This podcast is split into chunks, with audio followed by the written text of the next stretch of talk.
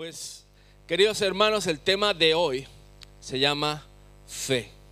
Y fe es un tema que el Señor me ha dado y estamos compartiendo porque sentimos de parte del Señor que este año que entra, el año del 12 al 13, es un año de fe. Es un año de activar promesas, es un año de creerle al Señor, es un año de de vencer donde fracasamos anteriormente, es un año de romper con tradiciones, con herencias, con, con ideas que nos han estado gobernando, pensamientos, temores, miedos que nos han estado dominando, teniendo control, de terminar también con ataduras, con pecado, terminar etapas. El número 12 habla de gobierno de Dios. Y yo quiero entrar este año por la puerta grande. Y la puerta grande para mí es la fe. Tenemos que creerle al Señor. Necesitamos, como sabéis, estamos orando por nuestro nuevo lugar, por nuestro nuevo local. Y necesitamos fe. Necesitamos creerle al Señor. Necesitamos creer al Señor también porque hay nuevas casas que vienen. Hay nuevas familias que vienen. Hay nuevos hombres y mujeres que vienen. Y necesitamos fe para creerle al Señor, para pedir otra vez por sus milagros, para pedirle al Señor por cada cosa nueva que Él ha de hacer y que cada cosa que ha de venir. Yo creo y me siento así, que estamos como en ese campamento base. Antes de subir la montaña, hemos llegado, decir, hemos llegado hasta aquí, vinimos al Señor, creemos en el Señor, estamos en una iglesia Espero que te sientas parte de, la visión, de lo que hacemos, cómo lo hacemos, de, hacia dónde vamos. Porque objetivamente lo que estamos buscando es predicar el Evangelio, dar a conocer a Jesús de una manera excelente, como Él lo hizo aquí en la tierra. Y estamos buscando de todo corazón que tu vida además sea impactada por el poder y, y, por la palabra del Evangelio. Es decir, que tu vida venga a cotas donde nunca antes ha estado. Y simplemente por el hecho de que te puedes encontrar con Jesús. Y cada persona que se encontraba con Jesús, su vida era cambiada, su vida era renovada, era transformada. No hay una sola persona en la palabra de Dios que encontrándose con Jesús, su vida siguiera de la misma manera. Por lo tanto, te, te animo en esta mañana a la que le pidas al Señor, Señor, dame fe. Señor, aumenta mi fe. Porque mira, el camino del cristiano es un camino hacia arriba. Nuestro pastor nos decía hace dos años, porque el 11 no lo pudimos celebrar por la pandemia, pero nuestro pastor nos decía hace dos años que Dios es un Dios de montañas. Si te das cuenta, Dios habló en el monte Sinaín, Dios habló en el monte Hermón, Dios habló en el monte de Sión, Dios habló a Abraham en Hebrón, Dios habló en las montañas a cada uno de sus siervos. Por profeta que me des, te doy una montaña donde se apartaban, donde subían para encontrarse con Dios. Y cada uno de nosotros tenemos una montaña que subir, que nuestro llamado son las promesas de Dios, son la heredad que Dios tiene para ti. Todos tenemos que empezar este viaje maravilloso de fe. Por supuesto, no estás solo. Cuando uno empieza un viaje hacia arriba, uno empieza acompañado de un equipo, de un grupo, de una familia, posiblemente amigos, compañeros. Y eso somos nosotros esa familia, amigos, compañeros, que estamos empezando ese viaje juntos. Y tenemos que entender que primero, cuando vienes a la casa del Señor, necesitas un tiempo de adaptación, porque estamos hablando de una nueva vida en Cristo Jesús. Y es importante, hermanos, que en esa nueva adaptación, cada uno de nosotros ayudemos y animemos a que cada quien que venga nuevo se adapte y entre en nuestra casa. El que venga nuevo va a ver cómo te comportas tú y cómo me comporto yo. Y va a aprender de lo que hacemos y cómo lo hacemos. De cómo nos amamos, de cómo nos respetamos, de cómo nos comunicamos los unos con los otros, cómo nos tratamos. Y dice, y por esto reconocerán que son mis testigos, por cómo se aman los unos a los otros. De ahí entramos a un entrenamiento. Obviamente no puedes entrar a subir una montaña si no has entrenado primero. Es fundamental que tengas ese proceso de preparación. Además, con una planificación, porque mira, es importante que tengas visión, que reconozcas aquellas carencias que puede haber en tu casa, en tu carácter, en tu familia, matrimonio, en ti personalmente. Que reconozcas, decir, que podamos hacer un plan, una planificación, una estrategia para ver los, los elementos externos que también influencian e influyen en nuestra capacidad de subir. Porque cuanto más alto subamos, más íntimamente, más profundamente, más seriamente te vas a encontrar con Jesús. De ahí es importante la alimentación y ahí entra la palabra. Que comamos de esa fuente maravillosa que es la palabra de Dios, que es la palabra de vida y que seamos eh, puestos grandes y gordos, fuertes, para poder acometer lo que Dios nos está llamando. De ahí tenemos una casa, tenemos, pertenecemos a Cornerstone y es nuestra casa, es nuestra casa espiritual. Y de ahí vienen la mayoría de nuestro equipamiento así de Sion también por medio de nuestro amado Pastor Bailey. Y es tan bonito saber que no estamos solos, que tenemos la mejor casa de patrocinio que tenemos una casa y unos padres espirituales, Pastor Jan, Pastora Daphne, que realmente están pendientes de nosotros continuamente y que nos están formando a la pastora y a mí mismo, nuestra familia y a cada uno del que, del que quiere ser formado y ser preparado. Y parte importante es esperar el tiempo exacto. En Dios hay un tiempo, que es el bueno, el perfecto y el oportuno.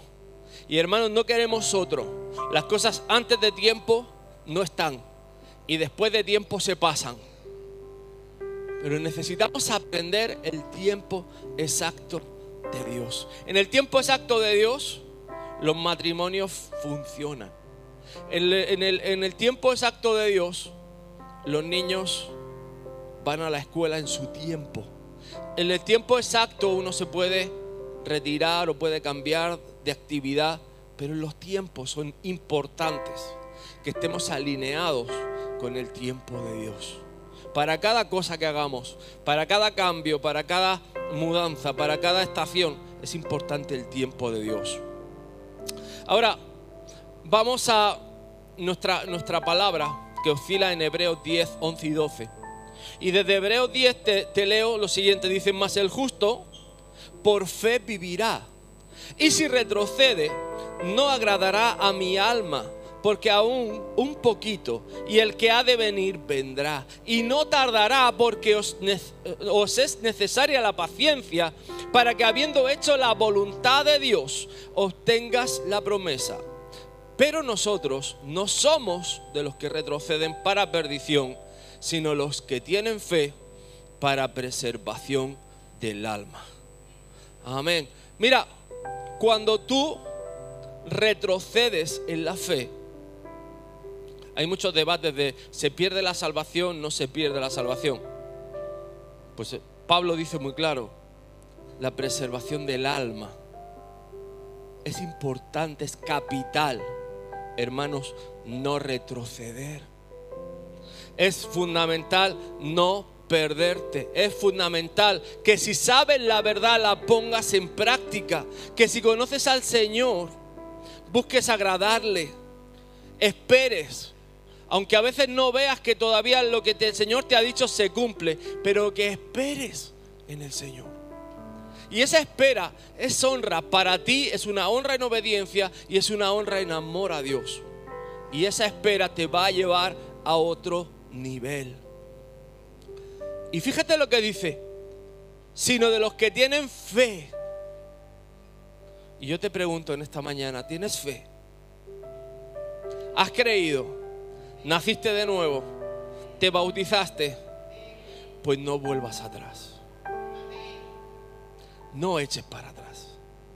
Haz las cosas bien. Busca hacer las cosas bien. Ten temor de Dios, porque el justo por fe vivirá. Ahora, cuando estamos tratando del alma, puedes decirlo enamoramiento, puedes decirlo lo que quieras, muchas veces entramos en saltar de la comodidad a la verdadera libertad. Y ese salto, créeme que es un salto a veces que da miedo, que incomoda, que da inseguridad, pero necesitamos entender que ese salto te saca de tu zona de confort. Pero cada cosa que tú entregas a Dios, cada, cada parte de tu vida que tú pones en las manos del Señor, entra a estar en el control de Dios y entra, entramos a tener una verdadera libertad. Porque verdadera libertad no es simplemente hacer lo que me da la gana, sino verdadera libertad es poder someter mi voluntad a la voluntad de Dios. Y ya soy libre. Porque Él está decidiendo por mí. Él está tomando lo mejor para mí. Él sabe el final desde el principio, con lo cual no me tengo que preocupar. Él está en control.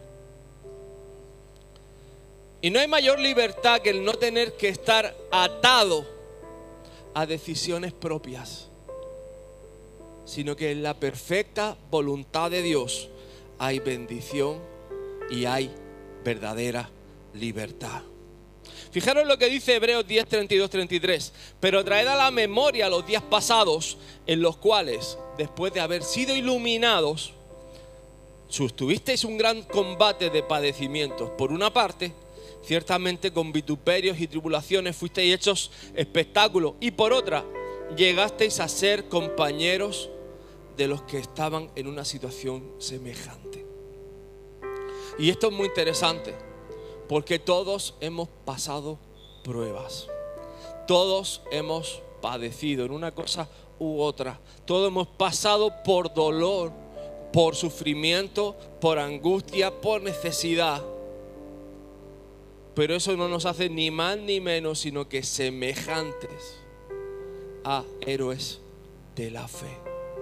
Y os digo, mis hermanos, que el tiempo que entramos y el tiempo al que venimos, si tú estás dispuesto a servir a Dios, vas a hacer cosas de héroe. Porque vamos a subir montañas vamos a bajar valles, vamos a caminar sobre agua, vamos a sanar enfermos, vamos a ver milagros, vamos a ver la mano poderosa de Dios, porque así lo dice la palabra. Entonces, lo que está pasando es simplemente el campamento base que te hace semejante a todos los demás. Siento decirte que no eres especial, aunque eres el ojo derecho de Dios. Es decir, no eres diferente a tus hermanos, todos estamos pasando, cada uno por nuestra dispensación. Pero fijaros que esto es algo maravilloso que Dios hace y es que eh, cuando entro en ese proceso, mi debilidad se convierte de mi vergüenza a mi fortaleza. Es decir, yo puedo vencer cosas y áreas en mi vida, situaciones familiares, puedo romper contradicciones y cosas que eran mi vergüenza ahora se convierten en mi fortaleza porque Jesús las ha redimido. Porque el Señor las ha cambiado, las ha transformado. Cosas que podrían ser algo para ponerse colorado. Ahora traen libertad a otros porque puedo compartir la verdad. Ahora puedo indicar el camino para que sean libres, para que sean perdonados para que sean sanados, para que sean restaurados. Cosas que eran para mí casi de estigma, ahora son de gozo y son de gloria. Amén.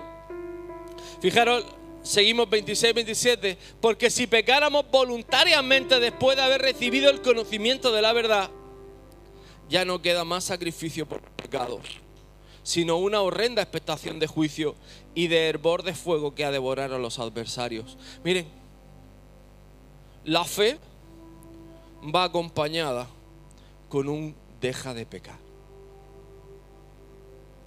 Y eso no es, cuando hablamos de libertad, no hablamos de que todo me es lícito, todo me conviene, no pasa nada, vivo como yo quiero.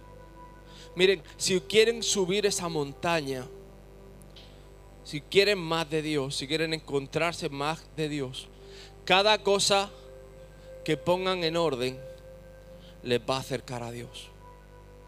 Cada cosa que ustedes entreguen en el altar a Dios es una cosa que les va a acercar más a Dios. Cada situación que usted entrega al Señor es una situación que va a hacerte más íntimo con Dios. Mira, yo esto no lo entendía, pero llegó un momento en el que en uno de los viajes a Gales vimos, vimos algo. Y me puse, hay como una especie de historia del avivamiento de Gales. Y en una de esas eh, historietas me, nos saltó la atención y Rubén me pregunta, David, esto no lo entiendo. Y la, frase era la siguiente. En 1920, Rick Howell, el Señor lo manda a África. Y le dice una cosa muy interesante. Por cada cosa que me entregues de tu vida, vas a ver la salvación de 10.000 personas por cada cosa que me entregue. Y claro, cuando tú te paras a pensarlo, dices, Señor, ¿cómo es esto? Y te pones a ver precisamente Hebreo 11, los héroes de la fe. Pero es que Abraham le entregó su casa. Abraham le entregó su familia. Abraham le entregó su tierra, le entregó su identidad, le entregó todo. ¿Y a dónde se fue? Ni él lo sabía.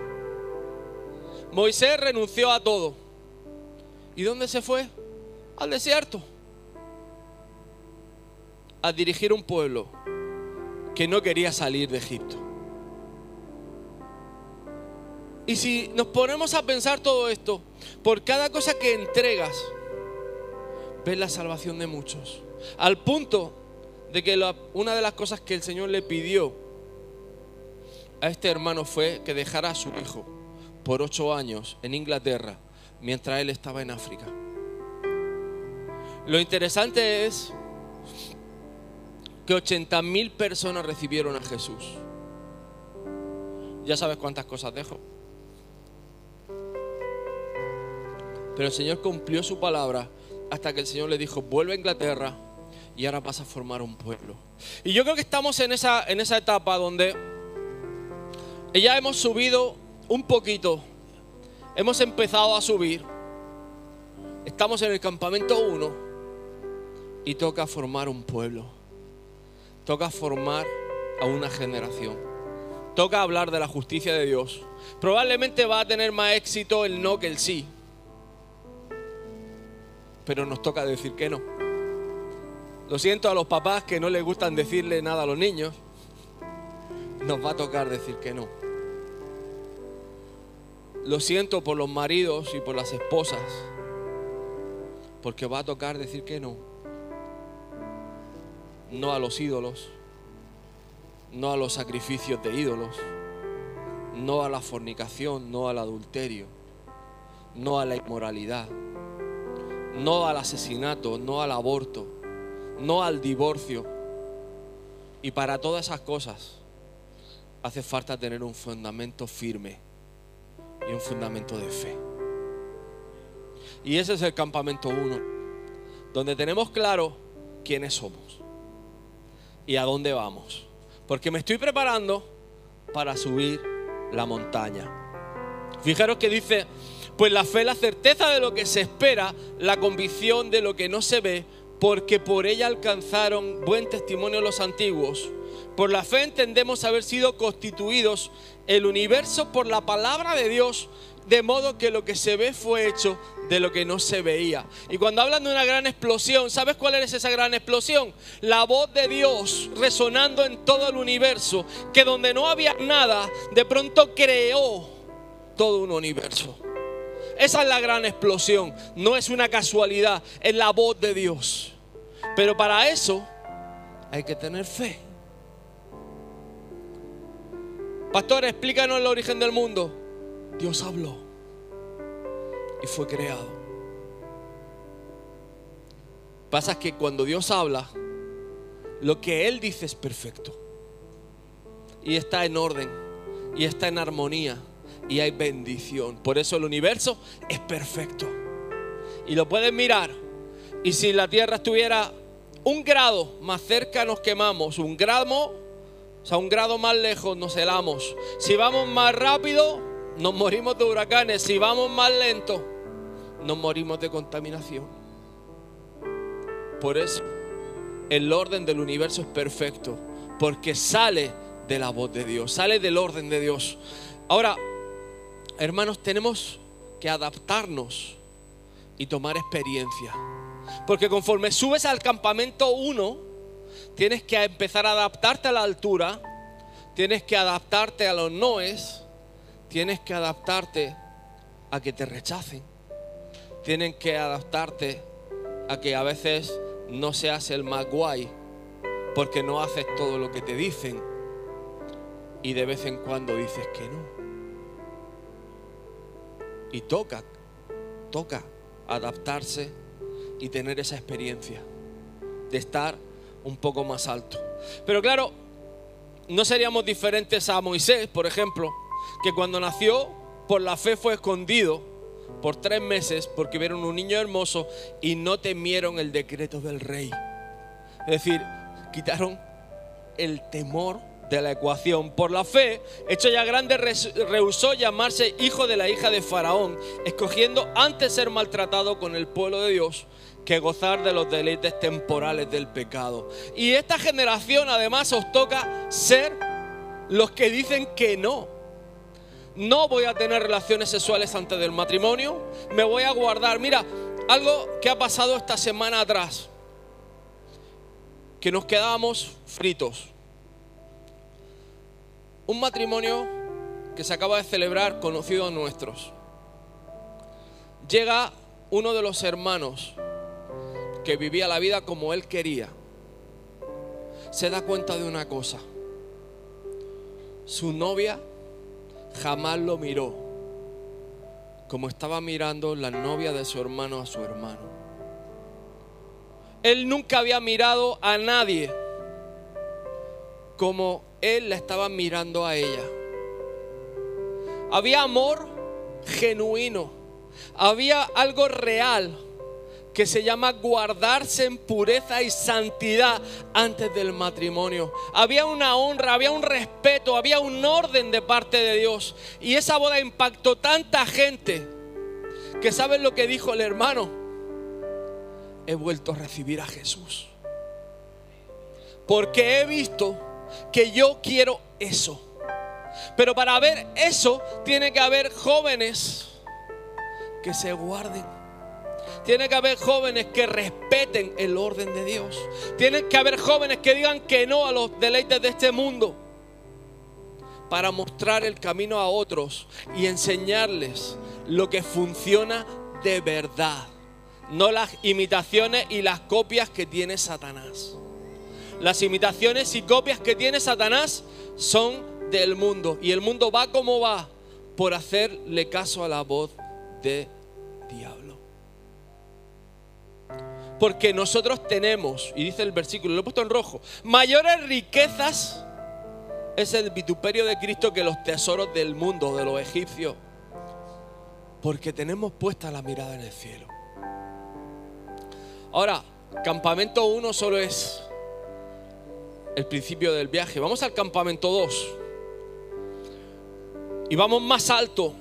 Y si tú te crees maduro, que llevas muchos años en el Evangelio, que ya conoces de la palabra, esto es para ti. Más alto, más esfuerzo, más entrega hasta llegar a la cima. Lleva más tiempo, más alto, más no, más dedicación, más entrega hasta llegar a la cima. ¿Sabes por qué? Porque se le ponen las cosas más empinadas. Cuanto más aquí estás, menos cosas puedes hacer. Cuanto más te entregas a Dios, más restricciones tienes por cuidar la unción, por cuidar la presencia de Dios, por vivir en santidad. Cuando tú le dices al Señor, Señor, te entrego mi vida para tu servicio, tienes que entender que el servicio de Dios no es de cualquier manera. Tú no ganas autoridad de cualquier manera. Solo viene por la santidad. Dice la palabra, sin santidad nadie verá a Dios. Significa que todo lo dudoso es no. Nos están vendiendo un evangelio que todo lo dudoso es sí y no. Todo lo dudoso es no. Porque yo quiero más. Porque yo quiero encontrarme con Dios. Así que tengo que ir más alto, con más esfuerzo, con más dedicación, con más entrega, hasta llegar a la cima. Y aquí viene la clave y me encanta, porque se sostuvo como viendo lo invisible. Por la fe celebró la Pascua y la expiación, la expresión de la sangre, porque además venía un juicio a toda la tierra. Y ahora viene el, reto. Por la fe pasaron el mar rojo. Esta iglesia, el Señor me mostraba, tenemos que pasar el mar rojo. Nos toca pasar el mar rojo y dejar Egipto atrás. Y es algo, hermanos, que sin fe no se abre el agua pero con fe pasamos por seco.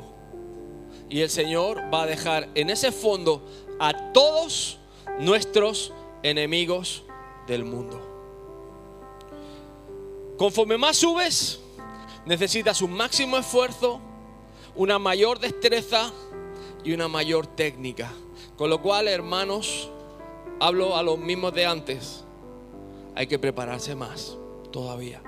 No te, es decir, no, ya llegué al campamento 2, pues prepárate, que viene el ascenso a la cima.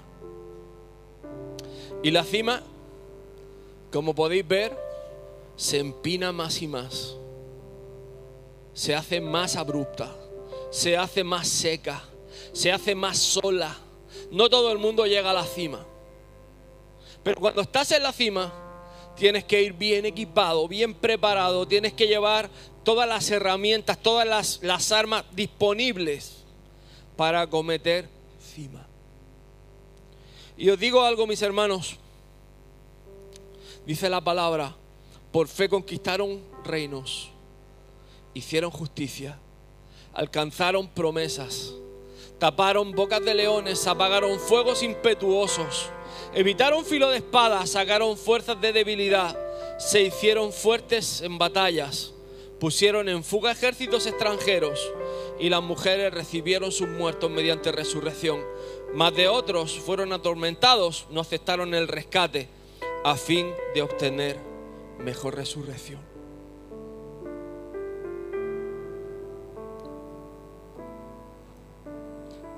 Y eso es lo que hay en la cima. Conquistar reinos, hacer justicia, alcanzar promesas, taparle la boca a los leones, apagar fuegos y filos de espadas, sacar fuerzas de debilidad y hacernos fuertes en batallas. Vamos a poner en, en fuga ejércitos extranjeros. Y mujeres, prepararos porque vais a ver resucitar muertos. Y todo tiene un precio. La pregunta es si en el día de hoy, en este 12 aniversario, estamos dispuestos a empezar ese viaje. Así que, hermanos, os dejo aquí con este pensamiento. Voy a dar paso a la comunión, a la mesa del Señor. Nos va a dirigir nuestra pastora. Y quiero que tomes este tiempo porque además es una decisión que no quiero que la hagas por un, por un calentón de llamado. Quiero que lo hagas porque el Espíritu de Dios te lo muestra te lo revela. Y cerramos así este aniversario de manera que lo último que celebramos en este día es la comunión íntima con el Señor. Amén. Así que doy paso adelante. Señor te bendiga.